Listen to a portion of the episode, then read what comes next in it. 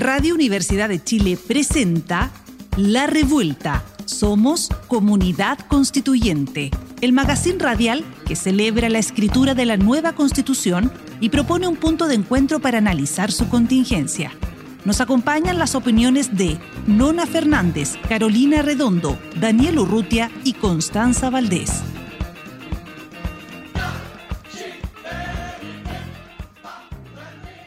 Buenas tardes a todos y todas revoltosos, revoltosas de siempre en este nuevo día viernes en Radio Universidad de Chile. Nuevamente está la revuelta encima y para poder comentar y celebrar la, la redacción de la nueva constitución. Comenzamos este nuevo capítulo con las grandes, magníficas Carolina Redondo y Bianca González en nuestra alianza con La Neta. Tenemos tantas cosas esta semana. ¿Cómo estás, Carolina? ¿Cómo estás? Bien, gracias por lo de grande y magnífica. Todo bien, muchas gracias. Oye, tenemos tantas cosas. El para comentar. Tenemos un gran invitado también, al profesor Claudio Nach. Y no todo, no todo es estudio, sino también tenemos concurso en la revuelta. Es la frase de la semana anterior, eh, Bianca, ¿cuál es? ¿Cuál fue? Em, nosotros no tenemos la atribución de alterar las normas aprobadas por el Pleno. ¿Y eso quién lo dijo? Tami Pustilnik. Sí, yo no quería decir Pustilnik, porque no, no claro, imagínate la profesora en el colegio cuando pasaba la lista, ¿cómo lo hacía? Respiraba cinco veces.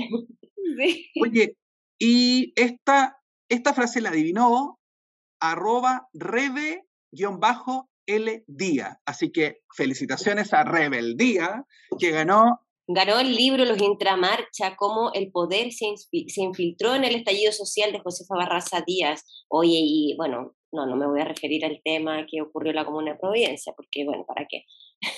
¿para qué? Hay cosas, es mejor, mejor no hablar. Oye, queremos hacerle a todos los revoltosos y revoltosas la advertencia que los libros quedan en la radio, ahí en Miguel Claro 509, así que ahí lo pueden pasar a, a retirar desde el lunes 16 de mayo. Así que rebeldía para ti, el libro Los Intramarchas. Y ahora vamos a la sección preferida de revoltosos y revoltosas en alianza con La Neta, el boletín de La Neta. Esta semana se empezó a vivir la recta final del proceso constituyente, donde empezaron a sesionar las tres nuevas comisiones de Antofagasta, la de armonización, preámbulo y normas transitorias.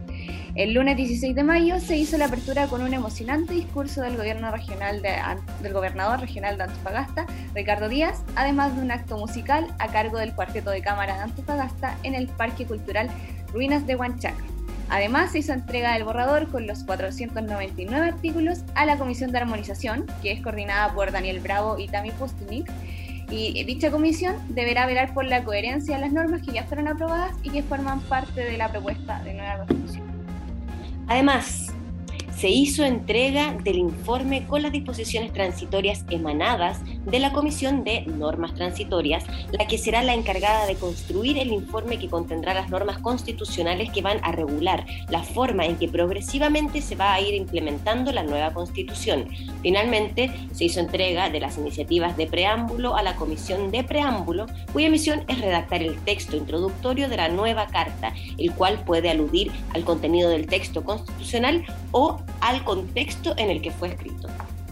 Las comisiones de armonización y preámbulo se trasladaron hacia las comunas de Calama y Tocopilla respectivamente, lugares que fueron sede de sus sesiones durante la semana. La Comisión de Normas Transitorias se quedó en Antofagasta. El vicepresidente Gaspar Domínguez celebró la importancia de sesionar en las distintas zonas del norte, señalando que de esta forma se descentraliza el trabajo de la convención y se es coherente con lo que se espera de la nueva constitución. En la tarde del lunes, el gobierno hizo llegar un informe a la Convención Constitucional que contiene 55 páginas con sugerencias para operar según criterios de gradualidad, responsabilidad fiscal y realismo a la hora de aprobar e implementarse la nueva Constitución.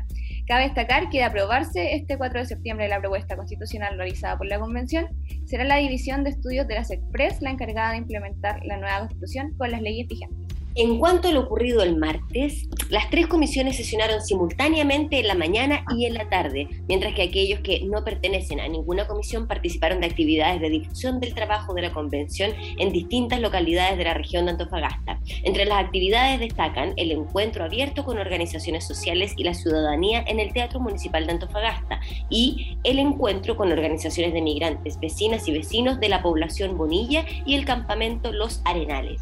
La Comisión de Armonización explicó el protocolo de funcionamiento y votación que tendrán para las próximas dos semanas de trabajo. En la sesión se dio espacio a la propuesta de estructura emanada de la Secretaría Técnica de la Convención que consta de 14 secciones o acápites básicos para reorganizar los artículos aprobados por el Pleno.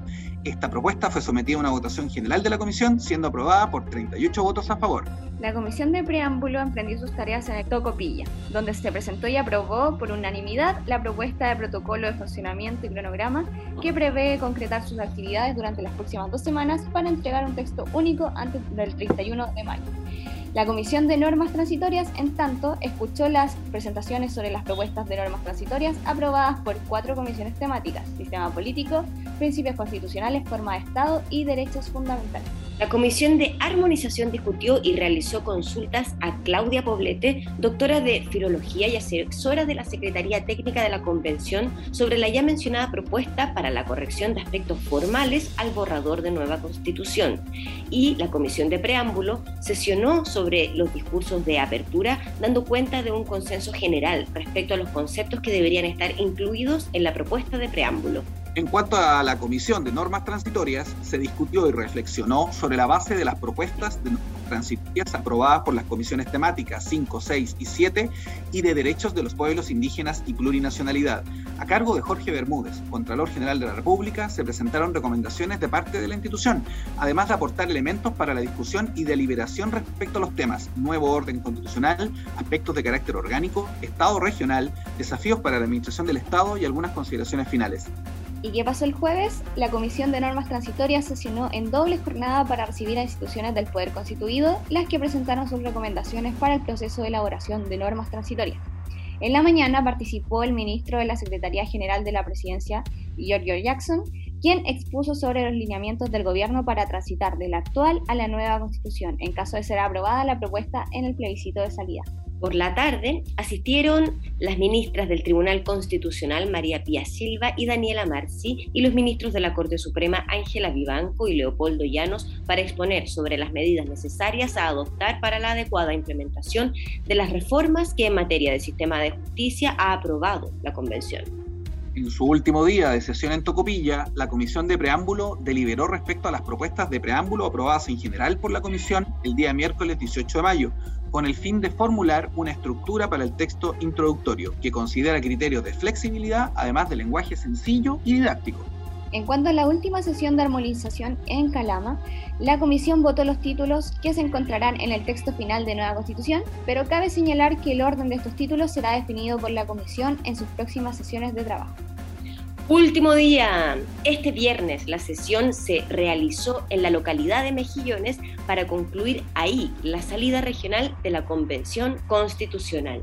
Oye, nuevamente la constituyente y las constituyentes nos sorprenden con tantas cosas. Yo ciertamente no alcanzo a revisar, lo intento hacer y no alcanzo a revisar.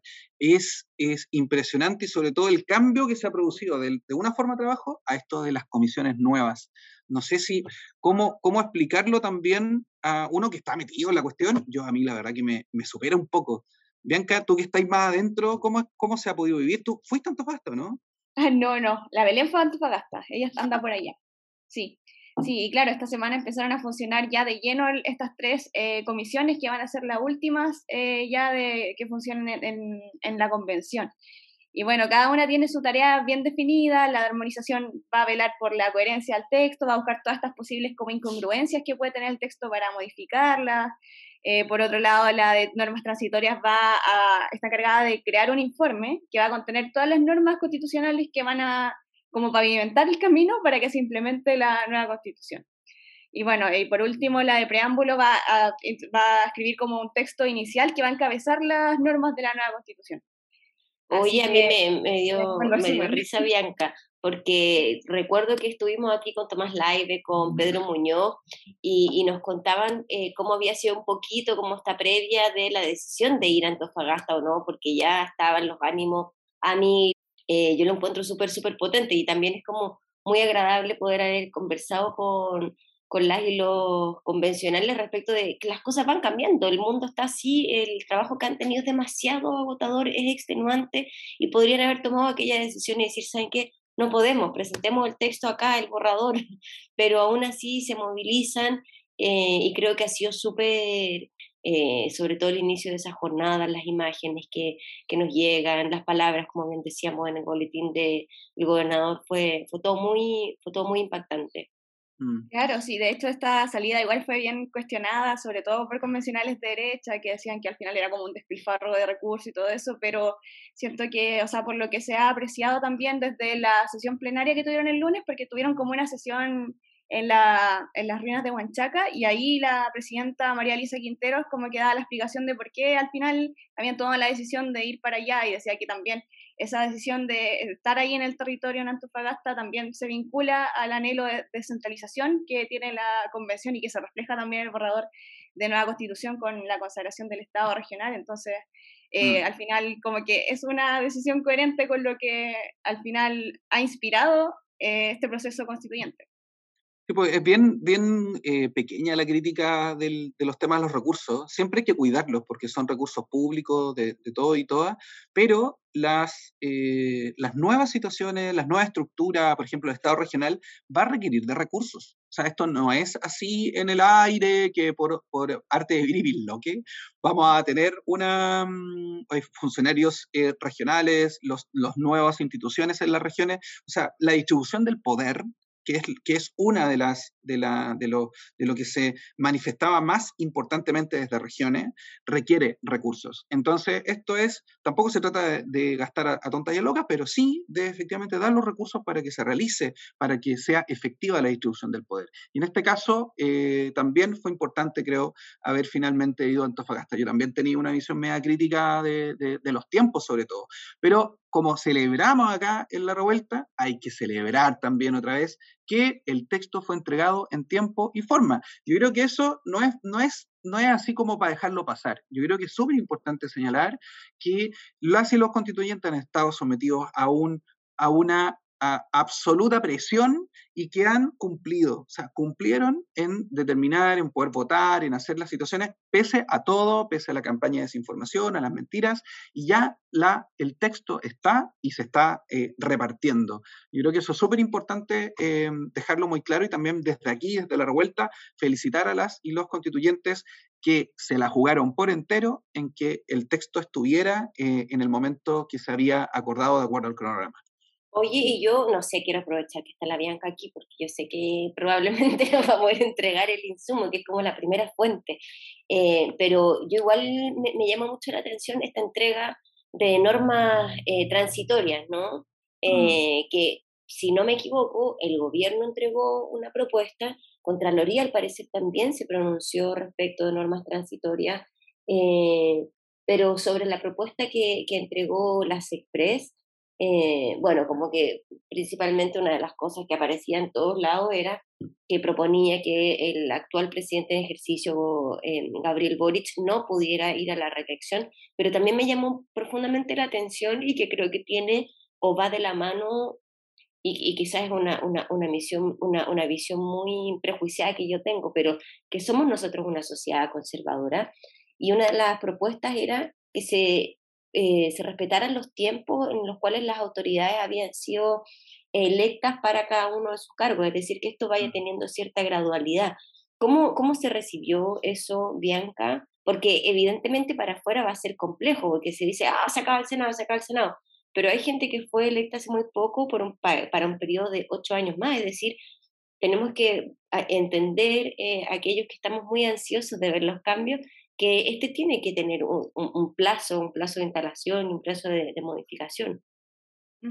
Eh, sobre eso, como para poner un poco más de contexto, lo que, lo que ha pasado esta semana con la Comisión de Normas Transitorias es que ha, ha recibido a hartas instituciones del Poder Constituido, eh, a las Express, porque ayer, ayer mismo fue Giorgio Jackson a explicar esta propuesta de la que, estamos conversando, eh, también la Corte Suprema, representantes también, ministros del Tribunal Constitucional han ido a entregar su parecer sobre como sus recomendaciones para la elaboración de, de normas transitorias que van a pavimentar como este, la implementación de la nueva constitución. Eh, también la Contraloría. Entonces, claro, lo que al final dice este informe de las Express es, claro, lo, que decías tú de la, como que había que implementar gradualmente eh, estos nuevos eh, cargos, pero claro, sin afectar como a la autoridad en ejercicio. Entonces, según lo que yo aprecié como en la conversación que se dio ayer con la presentación de Giorgio Jackson, eh, como que fue bien recibido, pero hubo como, cuestionamientos a otras partes del informe, más que nada, que sobre todo lo que tiene que ver con la comisión de implementación para la nueva constitución, porque este informe también propone eso, propone que debería existir una comisión para la implementación de una nueva constitución. Y al final sería esto como una especie de grupo que va a elaborar una hoja de ruta para que se pueda poner en práctica el texto constitucional. Y entonces, como que lo que se cuestionaba de esto es, que eh, el Ejecutivo también tendría como un rol ahí de, de, nombrar como a las personas que formarían parte como de, esta, eh, de este grupo, de esta comisión. Entonces, em, como que eso era como lo que al final se estaba como un poco criticando, pero al final la respuesta que dio Giorgio Jackson al respecto era como que esto igual era como recomendación, no era como algo como que mm. lo, lo, tenían que tomar como así nomás, eh, sino que ellos también están con la libertad de si lo quieren, si lo van a aplicar o no, ellos como que al final tienen la última decisión de decidir o no si lo van a implementar dentro de las normas transitorias. Así que eso también quería destacar como la existencia de esta, de esta comisión y fue como una de las propuestas más comentadas como ayer.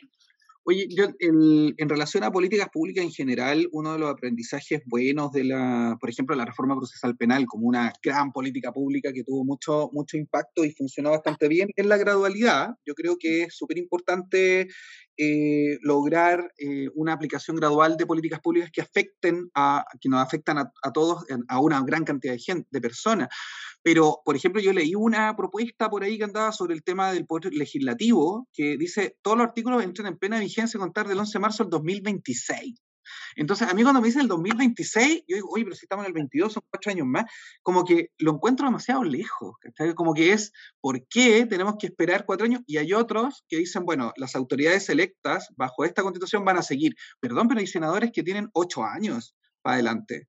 Entonces, yo creo que no es, no, no, yo creo que hay que ser gradual, pero tampoco pasarse como para, para mm, eh, dejar las instituciones como están, porque lo que queremos, como el estallido, la, todo lo que hemos trabajado, todo lo que se ha trabajado, es justamente que los cambios se vean, pues, y no se vean los cambios, alguien decía, no, en 30 años, ¿no? En 30 años, que, ¿no? O sea, la, idea también que sea gradual, para que no nos, nos, equivoquemos lo menos posible en el proceso, nos vamos a equivocar igual, pero lo menos posible, pero que tampoco se eternice, eh, sobre todo los cargos electos. Por lo demás, está en la, mm, en la propuesta de, de noviembre, ¿cierto? O sea, que dio inicio al proceso, que justamente eh, se respetan las autoridades en la medida que las instituciones no desaparezcan.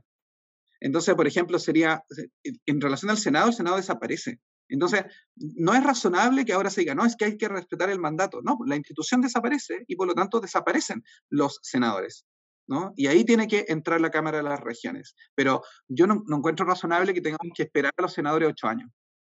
Igual nos estamos centrando en la propuesta de, del gobierno, ¿cierto? Porque me imagino que la propuesta de Contraloría probablemente hacía alusión a, a otras cosas. Eh, ahí yo mm. esa no, no pude revisarla, porque no te pasa un poco, a, la Bianca no, pero a uno que está afuera, que ahora como que todo cambió. ¿Cachai? Antes estábamos ya, ¿qué se votó hoy día? ¿Y, y, qué, qué, artículo? ¿Y, y lo inciso? ¿Y cuánto? Eh, y ahora estamos como, oh, ¿qué viene ahora? a mí me cuesta ahora seguirle el hilo, como que la propia cabeza se, se revolvió. Hay que acostumbrarnos a esta como nueva estructura que va a durar cuánto, un, un mes, y, ¿cuánto? Ah, sobre eso también quería comentar un poco el cronograma, como que viene ahora. Lo tengo por aquí. Por favor, por favor, porque no entiendo nada. Ilumínanos. Ya, eh, el, a ver, para empezar, el trabajo de la Comisión de Armonización, ya, bueno, ya empezó el 17 de mayo y debería terminar el 20 de junio. Ya, y en cuanto al trabajo de la Comisión de Transitorias, ese va a terminar el 10 de junio. Y el del preámbulo va a terminar el 31 de junio. Y durante el periodo del 23 de mayo al 20 de junio va a haber semanas territoriales de convencionales. Ah, eso me faltó decir también, porque resulta que no todos los convencionales son parte de estas tres comisiones. Y entonces, ¿qué pasa con estos convencionales que no forman parte de ninguna de estas tres comisiones? Van a estar justamente participando en estas semanas territoriales, en todas las actividades que se van a hacer, como, no sé, encuentros, como con organizaciones, con niñas, niños, niñas y adolescentes, em, como eso, más que nada como para difundir como el contenido del borrador de una constitución. Y ah, otro punto importante es que el 23 de junio se va a votar el primer informe de la Comisión de Armonización. Y eso, y ahí el 4 después viene ya, el 4 de julio, la entrega de la nueva constitución. Así que ese sería como el cronograma del trabajo eh, que queda. ¿Cuándo se, se, entrega el texto final? Eh, el 4 de julio. 4 de julio. Cuando ya se entrega la propuesta final, final, ahora sí. al... Y ahí tenemos, claro, 4 de julio, eh, 4 de agosto, es poquito el tiempo de que vamos a terminar con el texto. Yo creo que de todas maneras ya, ya está el, el borrador que anda dando vuelta. Oye, pero ¿sabéis que ayer está, ayer de interés? De hecho, en, no sé si en la, en la que leo en Valdivia aparece. Sí, yo también vi ese, ese tweet, como así amanecimos hoy, y había una fila de personas que querían poder eh, acceder al borrador de, de la nueva constitución. Yo me puse nerviosa escuchando a la Bianca, como viendo el mm. cronograma. Eh, uno, uno generalmente va, va, planificando cuando, no sé, es como nuestro estreno, ¿cachai? Cuando uno va a estrenar y dice ya, ¿cuántas semanas me quedan? ¿Cuántas horas de ensayo voy a tener?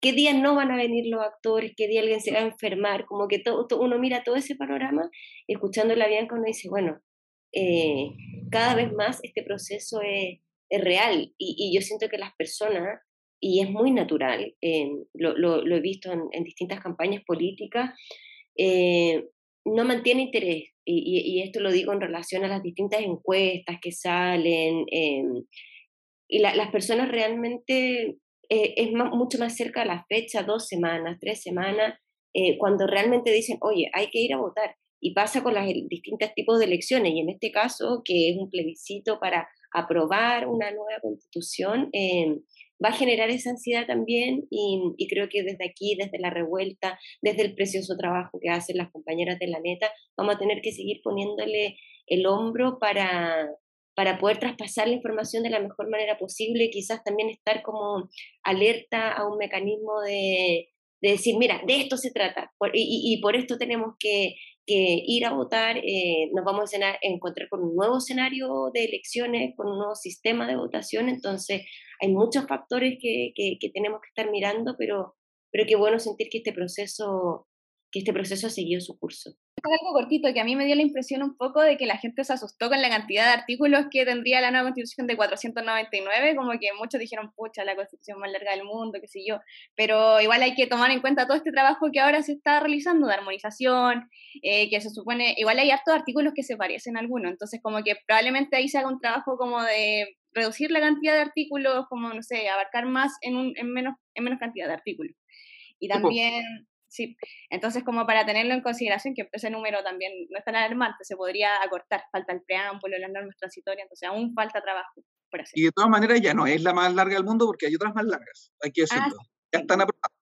Oye, y hay una estructura final del proyecto, de una, una, propuesta, digamos, ¿no? Que no es el orden definitivo, pero no es tanto si uno ve, mira, preámbulo, principios y disposiciones generales, derechos fundamentales y garantías, participación democrática, naturaleza y medio ambiente, Estado regional y organización territorial, poder legislativo, poder ejecutivo, sistemas de justicia, órganos autónomos constitucionales, buen gobierno y función pública, reforma y reemplazo de la constitución y normas transitorias. Sí, oye Dani, y parte también como de lo importante que es em, lo que tú estás planteando, pero también el trabajo que hacemos acá en la revuelta es como a mí me encanta el silabario porque es como una parte pedagógica, es como, como yo, cómo explicamos para afuera y creo que esta, esta, este, esta sección llamada silabario a mí me encanta. El silabario constituyente. Bueno, el silabario del día de hoy es principios constitucionales, que son ideas fundamentales sobre las que se levanta la organización del país. Irradia todo el texto constitucional dando el marco que regula la forma del Estado y dirige su actuación y la de las personas, afectando directamente la determinación de nuestras libertades, participación social y en el rol y actuación de las autoridades e instituciones públicas, premisas fundamentales e identificadoras del ordenamiento jurídico de nuestro Estado y nuestra vida, preciosa la definición del silabario y otra cosa que a mí me encanta es que también están los principios de los pueblos y naciones originarias. Y eso antes no lo teníamos y ahora está en el borrador. Y vamos a la pausa en la revuelta. Ya volvemos. Sigue en la revuelta. Somos comunidad constituyente. Radio Universidad de Chile 102.5 FM.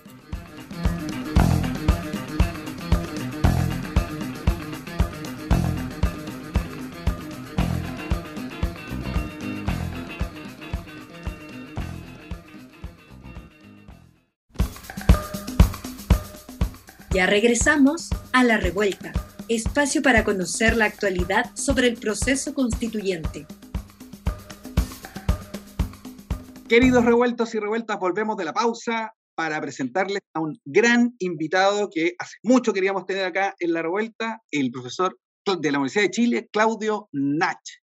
Bienvenido, Claudio, a La Revuelta.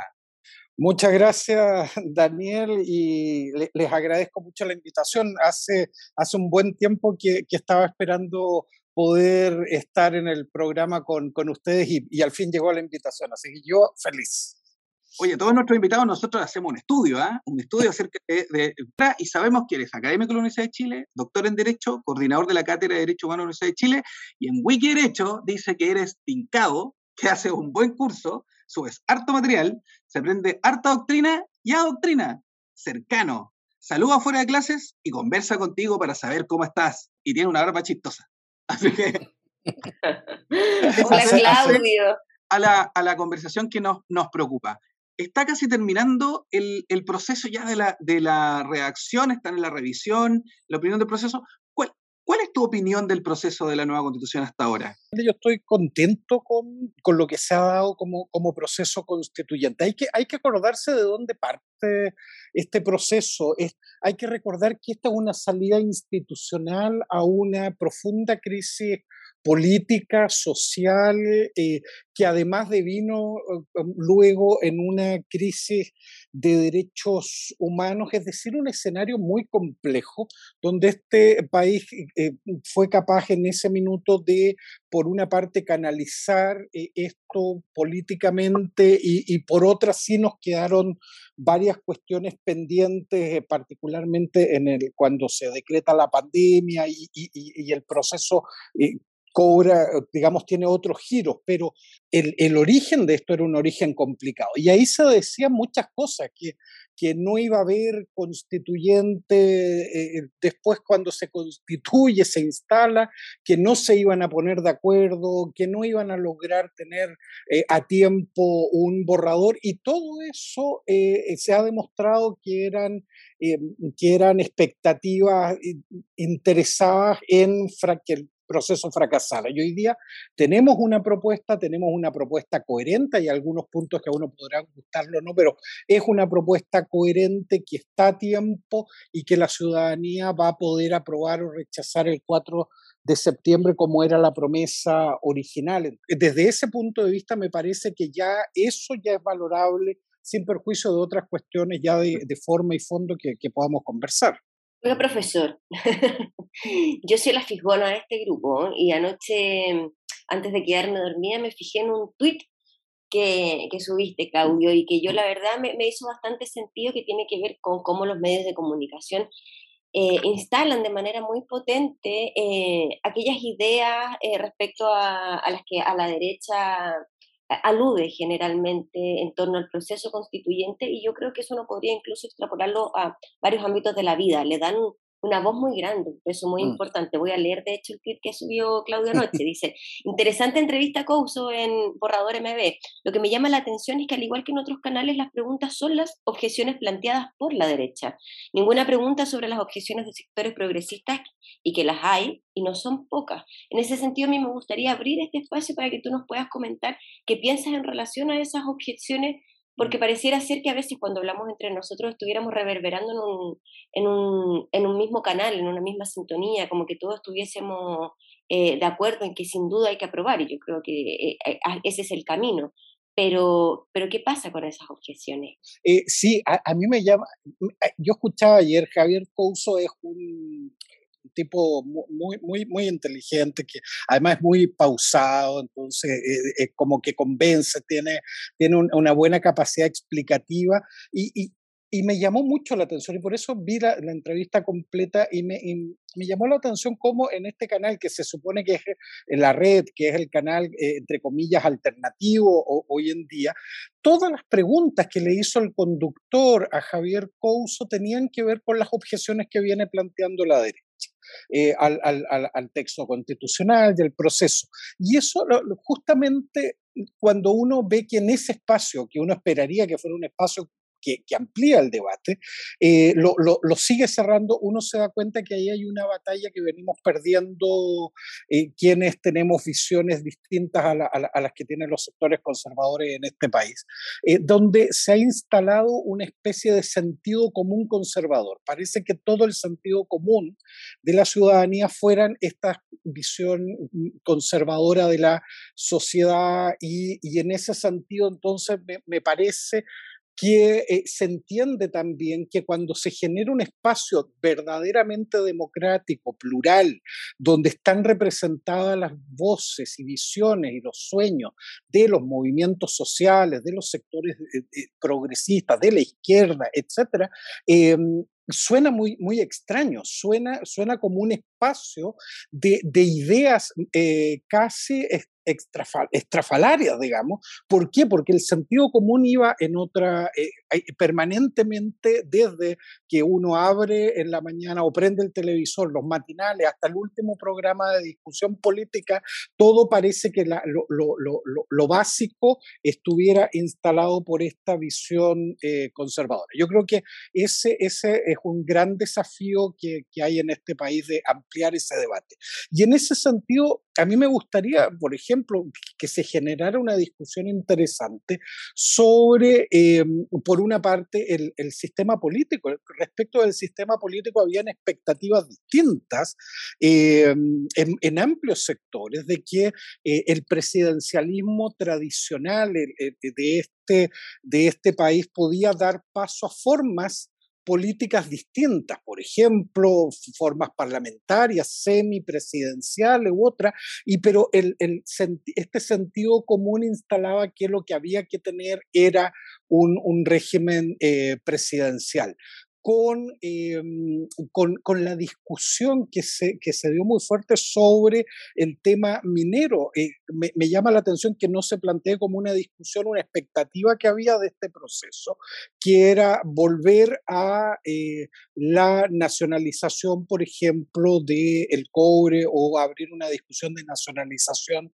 del el litio o en mecanismos de participación que se perdió en esta discusión constitucional, formas de participación participación ya no solo incidente, sino que participación directa ciudadana obligatoria eh, o, revocación de mandatos a, a, las autoridades. Es decir, hay varias cosas que fueron quedando fuera del proceso, que no están ahí y que parece que era obvio que tenían que quedar fuera porque eran contrarias a este sentido común y eran eh, cuestiones discutibles y, donde un debate puede seguir dándose en eso, en esta sociedad. Entonces ese sentido común, Carolina, yo lo, lo identifico con lo que eh, Portales escribió hace tanto, tanto tiempo en este país, pero sigue vigente, que es el peso de la noche, ese es el peso de la noche. Es, es, que hay cuestiones que se mantienen instaladas en, este, en, la estructura de poder de este país y,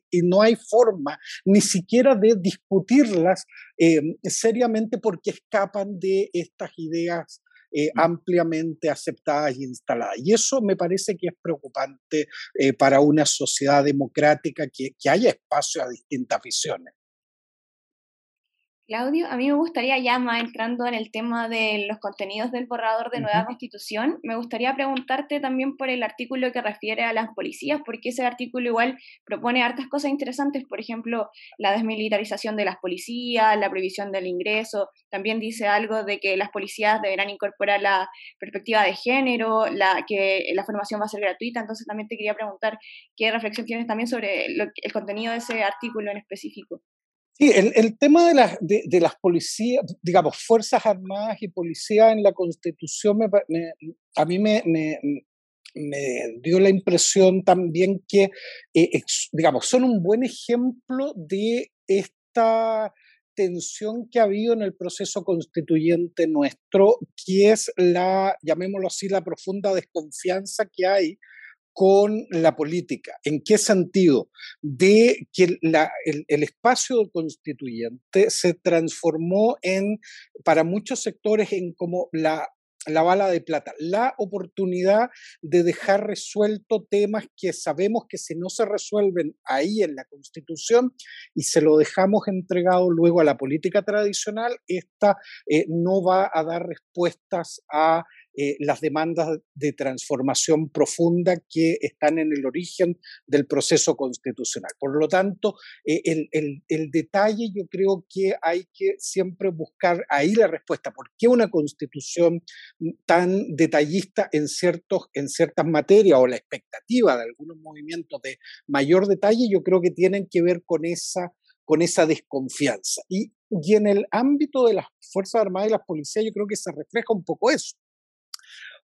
Eh, una reforma, refundación eternamente demorada eh, eh, y, por lo tanto donde la ciudadanía puede tener legítimos temores de que esto no se concrete. Entonces, en el debate constituyente era decir, ok, pero dejemos al menos aquí establecido, si no aquí no se puede reformar, si las bases sobre las cuales se debe hacer una reforma.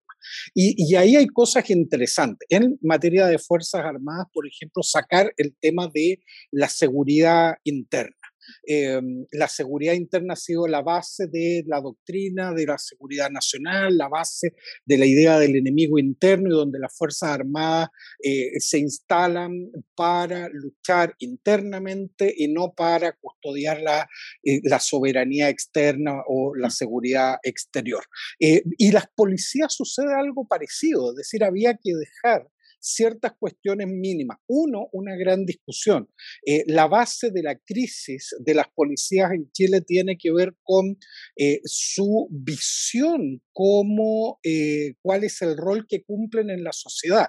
Una policía militarizada termina siendo una policía que se encarga de imponer la seguridad interna y donde hay un enemigo. El enemigo es el delincuente, el enemigo es el que protesta, el enemigo es el que altera de alguna forma el orden público. Y ese enemigo en una guerra eh, eh, eh, hay que doblegarlo por la fuerza. Entonces, si tú militarizas la visión, la lógica de las policías, termina siendo una policía que tiene enemigos que tiene que doblegar por la fuerza. Incluso los vistes de forma tal que eh, su apariencia sea la apariencia de alguien que viene a doblegarte por, eh, por, por, vía el uso de la fuerza. Por otra parte, hay problemas eh, internos en la propia institución. La, la, estructura de la institución es discriminatoria y, y, eso ha generado varios procesos internos, incluso algunos han terminado en organismos internacionales como la Comisión Interamericana de Derechos Humanos. Entonces, eh, claro, si queremos una nueva policía, una policía democrática, una policía al servicio de la ciudadanía, tienes que tener una desmilitarización cultural al interior de las policías, un nuevo mando que responde efectivamente a autoridades civiles, eh, mecanismos eficaces de control, eh, sacar los elementos discriminatorios de su propia mm. estructura y una mentalidad distinta. Y ahí el tema de eh, la perspectiva de género es fundamental porque uno de los grandes problemas que tiene nuestra policía está vinculado eh, con abusos eh, de orden sexual y otros en el marco, por ejemplo, de manifestaciones sociales desde el 2011. Ese es un tema que se viene arrastrando hace mucho tiempo y que requiere cambios profundo. Entonces, ahí están las bases que debieran permitir una buena eh, transformación de una eh, institución distinta eh, policial. Yo creo que hay, así hay que tratar de leer la Constitución. ¿Cuáles son los problemas de fondo? ¿Cuáles son los temores que hay respecto de esos problemas de fondo? Y desde ahí buscar la respuesta que se está dando en el, en el borrador de Constitución. Es, bien, bien complicada la situación de las policías, Claudio, tomando en, consideración o viendo el escenario regional de, reformas policiales, como está, en, algunos países han existido depuraciones y, ciertamente pareciera ser que es un, un problema con, con, las soluciones bastante difíciles. Ahora, eh, tú eres profesor de Derechos Humanos, Claudio.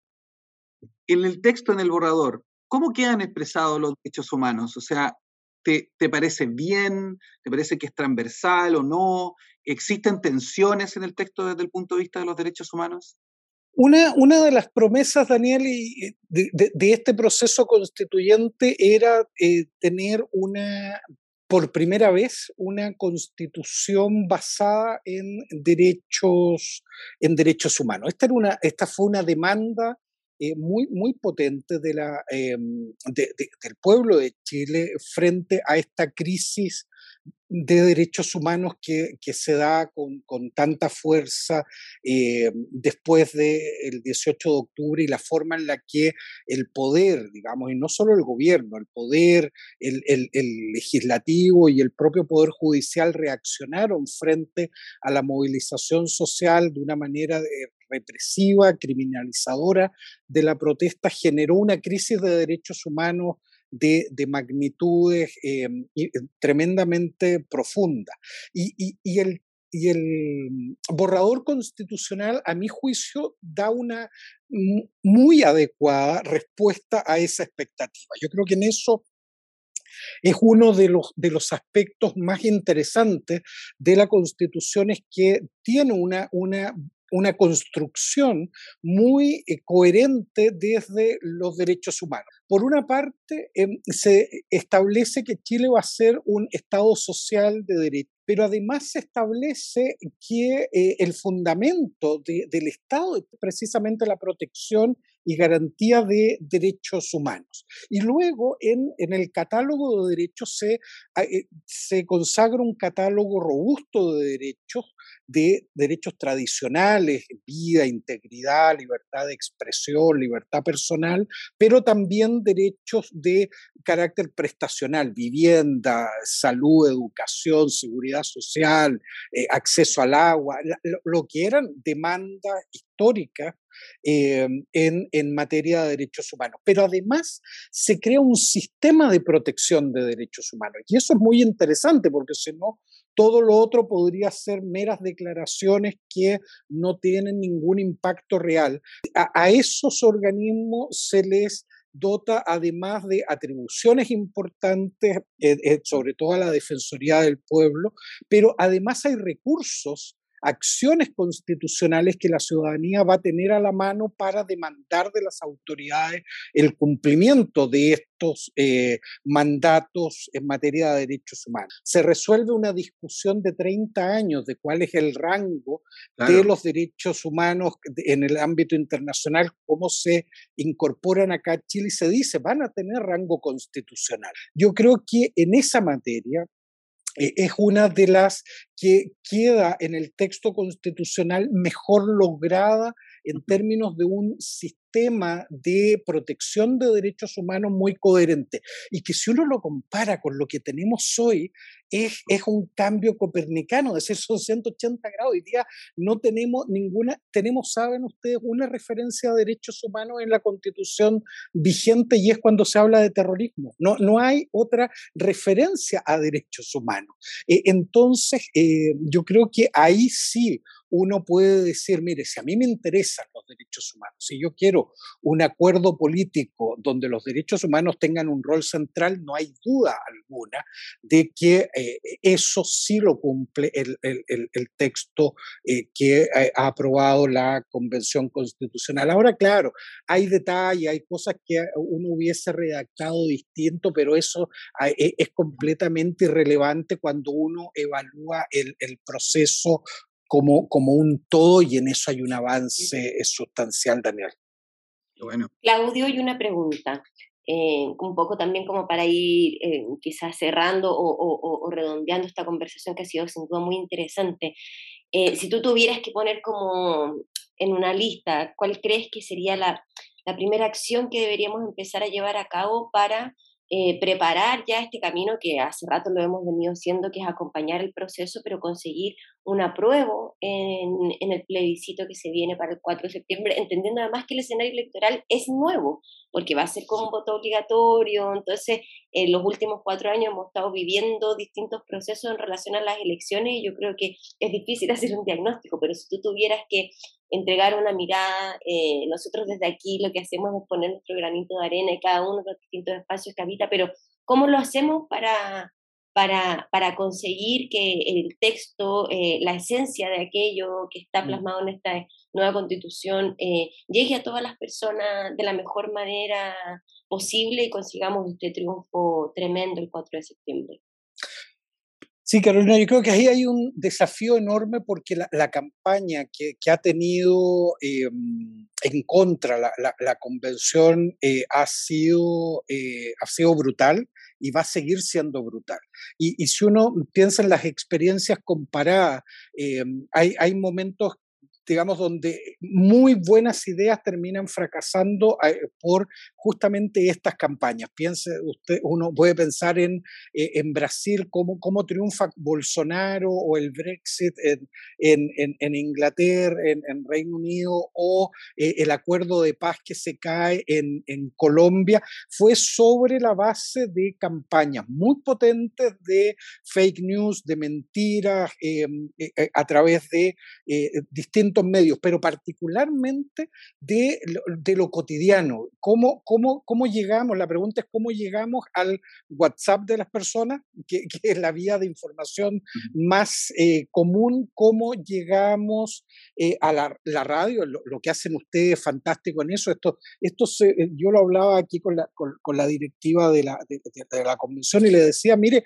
aquí esta, esto se va a ganar en las radios y en el WhatsApp de las personas, en el ese es el boca a boca, en el, día a día. Em, ¿Y qué es lo que me parece dónde hay que poner el énfasis? En cómo es, primero, qué es lo que verdaderamente dice el texto y no lo que se inventa, es el primer desafío. Pero el segundo es conectarlo eso con lo que han sido las demandas históricas. Aquí hay demandas históricas que tienen respuesta en este texto. Yo creo que eso es lo que hay que hacer esa bajada. El tema de las regiones, las regiones históricamente venían luchando contra el centralismo. Bueno, hay un Estado regional que da respuesta a eso. Eh, los derechos sociales, esto eh, en todas las plazas, en todos los encuentros eh, que se hicieron en torno a la constitución en todo Chile, siempre surgía el tema de la vivienda, la seguridad social, la salud, la educación. Bueno, eso, eso tiene, pero además hay cuestiones como la paridad, es un avance tremendo en términos de igualdad, la visibilización de los pueblos indígenas con sus derechos, eh, que eso no afecta a la igualdad, eh, al contrario, es lo que nos permite vivir en condiciones de igualdad, es visibilizar eh, este Chile plurinacional, este Chile diverso, y que acoge a, todas las diferencias que hay en su eh, interior. La legitimidad política se acerca a las instituciones políticas a la ciudadanía, al, pueblo, y en ese sentido eh, también hay una respuesta frente a la crisis de credibilidad de la política eh, que fue parte de la crisis del 2019. Entonces, yo diría, aquí hay que darle una bajada eh, y, hacerse cargo de las críticas, que esto no divide, que esto no concentra el poder eh, y que esto no afecta la, economía, pero por otra parte a los sectores también que tienen visiones críticas desde, desde la izquierda, decirles que acá hay un camino que abre las posibilidades de discusión políticas que han estado históricamente cerradas y que por lo tanto vamos a poder seguir bregando por mayor justicia, por mayor igualdad, desde una base completamente distinta a la que tenemos eh, actualmente. Por lo tanto, tal vez no están todas las expectativas que muchos teníamos del proceso, pero nos abre un camino político para seguir planteándola, cosa que hoy día hemos digamos, visto que está cerrado. Es decir, se organiza el poder, se redistribuye el poder, tenemos un verdadero proyecto constitucional. Yo creo que hay que hacer esa bajada eh, clave para acercar el borrador a eh, las demandas eh, históricas de quienes nos están escuchando ahora.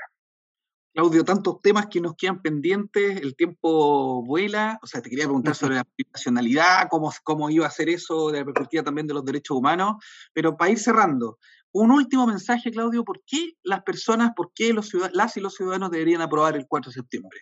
Cortito mensaje. Muy, muy corto y muy, y muy preciso, porque esta es la mayor oportunidad que tenemos en la historia de este país de contar con una constitución democrática, una constitución que se hace cargo de la, realidad de este país con, sus virtudes, pero también con sus problemas y con sus desafíos. Entonces, eh, démonos, démonos todos y todas la oportunidad de tener un nuevo acuerdo político que nos permita construir un Chile para todos y para todas. Eso eh, es lo que nos ofrece el proceso constituyente. Muchas gracias, Claudio. Gracias por tenerte acá, en la, por venir a la revuelta y quedamos pendientes para otra, otra invitación, en otra oportunidad. Cuando gusten, un abrazo. No sé ustedes, pero Claudio Nach, el profesor, a mí me parece que es súper didáctico y entretenido para explicar eh, un montón de cosas, no solamente derechos humanos, ¿ah? Bueno, barra tú ahí. No, yo soy fan de Claudio todo el rato. Vamos al concurso de, la, de esta semana para dejarlo listo para que nuestros revueltos y revueltas en las redes sociales puedan decir quién dijo esta frase que vamos a escuchar ahora. Escuchas el galope de las generaciones, los nombres enterrados con cántaros y frutos, la lágrima, el clamor de lentas caravanas escapando a los montes de la muerte y la vida. Esta, en, la pregunta es, ¿en qué Twitter se dijo esta frase? Así que esperamos, participen, participen, porque el que adivina, a lo mejor no es tan fácil, se va a ganar, ¿qué cosa, Carolita? Se va a llevar el libro Grindermanía de Juan Pablo Sutherland, de editorial Alquimia. Así que vamos, vamos ahí tipeando, tipeando y averiguando y participando en las redes sociales de la revuelta. Y ahora, ya finalizando, nos vamos a ir con una canción. ¿Cuál, cuál canción es? Tenemos. Me encanta. Lo que no voy a decir, subverso y portavoz. Un abrazo fuerte. Chao Carolita, chao Bianca. Chao. Chao familia, pásenla bien. Chao, chao.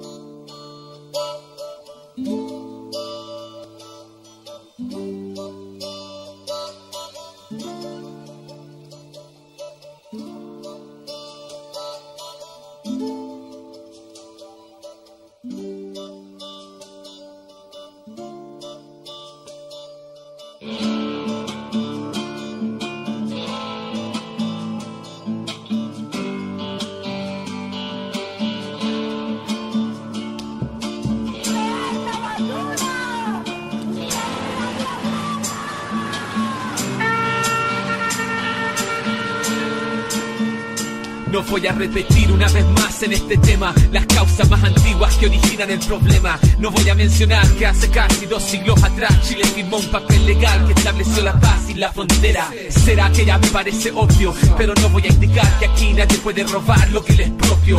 No voy a insistir que fueron nuestras estas tierras desde antes que existiera su nación y su bandera. Pero no voy a pedirle al olmo, por eso yo no voy a dirigirme a los que hoy levantan polvo. Todo lo que dije hasta ahora y en silencio guardaré todo lo que toque fondo. Son dos décadas desde que desperté. Muchos dicen que muchos de mí se parecen a usted. No les voy a recordar que hubo masacre, tampoco inculpar a sus abuelos, porque mi pueblo pasó hambre, sangre. No vengo a mostrarle, yo no pretendo convencerlo de portarse un poco más amable. Lo intentamos antes ya durante mucho tiempo, pero yo no vengo a reclamarle ningún parlamento. Siento que todo argumento queda corto ante siglo y medio de violento y sistemático despojo. No hablaré de genocidio, tampoco del zoológico que allá en París esclavizó a los indios. No le contaré mi sueño, donde mis hijos estrecharon la mano del que mataron en un crucifijo y que al bajarlo pa' que no supiera más, él dijo Cuando la palabra ha sido traicionada, el tiempo de callar y escuchar en silencio. Solo con la verdad que me regalan el río, el viento y todo mi ancestro. Cuando el atropello marca mi destino, asumo mi camino ya que no queda otro modo. Y con el compromiso de este paso decidido, lo que no voy a decir defender mi integridad ni mi inocencia. Usted ya decidió que soy culpable mucho antes de mi audiencia. No vengo a mostrar evidencia, tampoco a aclarar que hablar mi propia lengua no es señal de ninguna demencia. Me juzgan por la prensa y no es sorpresa que apenas me apresan, pesan sobre mí las más pesadas sentencias. Pese a esta realidad, no voy a reiterar que en territorio ancestral su tribunal no tiene competencia. No explicaré mi resistencia y no diré quién fue que echó a correr el ciclo de violencia. Yo estoy acá si usted quisiera conversar, pero no vine a suplicar migajas de sobrevivencia. Llévese su paz de motosierra y quédese con su antifaz de honestidad y su arsenal de guerra. Cierre sus ojos ante la historia, mi ruca en llamas, mi tío quemado, grabados en mi memoria. No lloraré por mis reclamos ignorados cuando el Estado se hizo a un lado. Por ese homicidio no hubo juicio ni hubo condenado, porque llamarse Luxingen no es lo mismo que llamarse coñonao. No le contaré de los temores acumulados, de helicópteros, balines, amenazas y sueños frustrados. Y aunque mi view que los llevo grabados, hoy no pronunciaré los nombres de mis peñas asesinados. Cuando la palabra ha sido traicionada, el tiempo de callar y escuchar en silencio. Solo dijo la verdad que me regalan el río, el viento y todo mi ancestro. Cuando el atropello marca mi destino, asumo mi camino ya que no queda otro modo. Y con el compromiso de este paso decidido. Radio Universidad de Chile presentó La Revuelta. Somos Comunidad Constituyente el magazine radial que celebra la escritura de la nueva constitución y propone un punto de encuentro para analizar su contingencia.